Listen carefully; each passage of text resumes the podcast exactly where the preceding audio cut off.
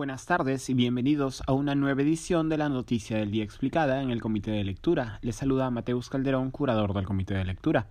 El debate en torno al destino del cuerpo del fenecido líder terrorista Abimael Guzmán, cabecilla de Sendero Luminoso, continúa en medio de posiciones encontradas en el Ejecutivo y el Legislativo.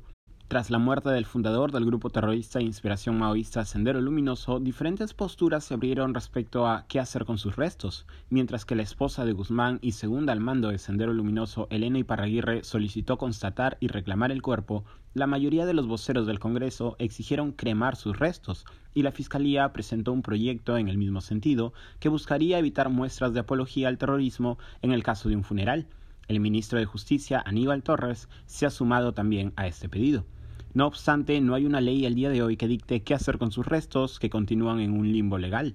Las posiciones dentro del Ejecutivo estarían divididas. Según reportó el portal epicentro.p, 13 miembros del Consejo de Ministros habrían votado por no pronunciarse respecto del futuro de los restos de Guzmán, mientras que el ministro Torres y otros cuatro ministros, entre ellos el ministro de Defensa Ayala, el ministro de Economía Franque, el ministro de Educación Cadillo y el canciller Maurtua, se habrían pronunciado a favor de la incineración del cuerpo.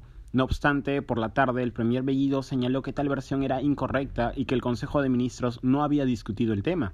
Lo que dijo fue, y aquí lo cito, sigue en pie la postura del Ejecutivo, quienes tienen que ver esto es el Ministerio Público.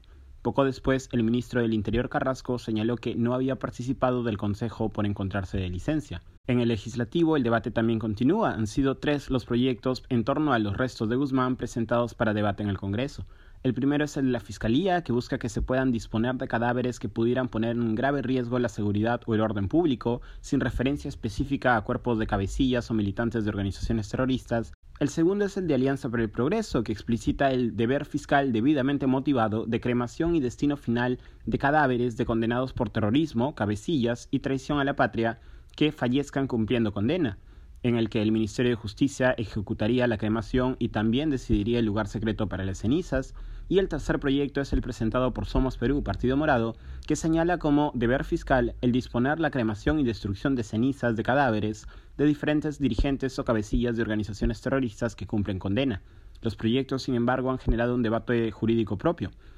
El jurista especialista en derechos humanos Ronald Gamarra señaló vía Twitter que, cito, ninguno de los proyectos, salvo el de la Fiscalía, explica con suficiencia por qué no sería una norma con nombre propio, por qué no viola los principios de humanidad y no retroactividad, y por qué no viola derecho a la integridad moral. ¿Cómo el Estado peruano podrá señalar en sede internacional que no es una ley con nombre propio? cuestionó luego Gamarra, al analizar las intervenciones del debate congresal que, hasta el cierre de esta edición, continuaba. Esto ha sido todo por hoy, volveremos mañana con más información.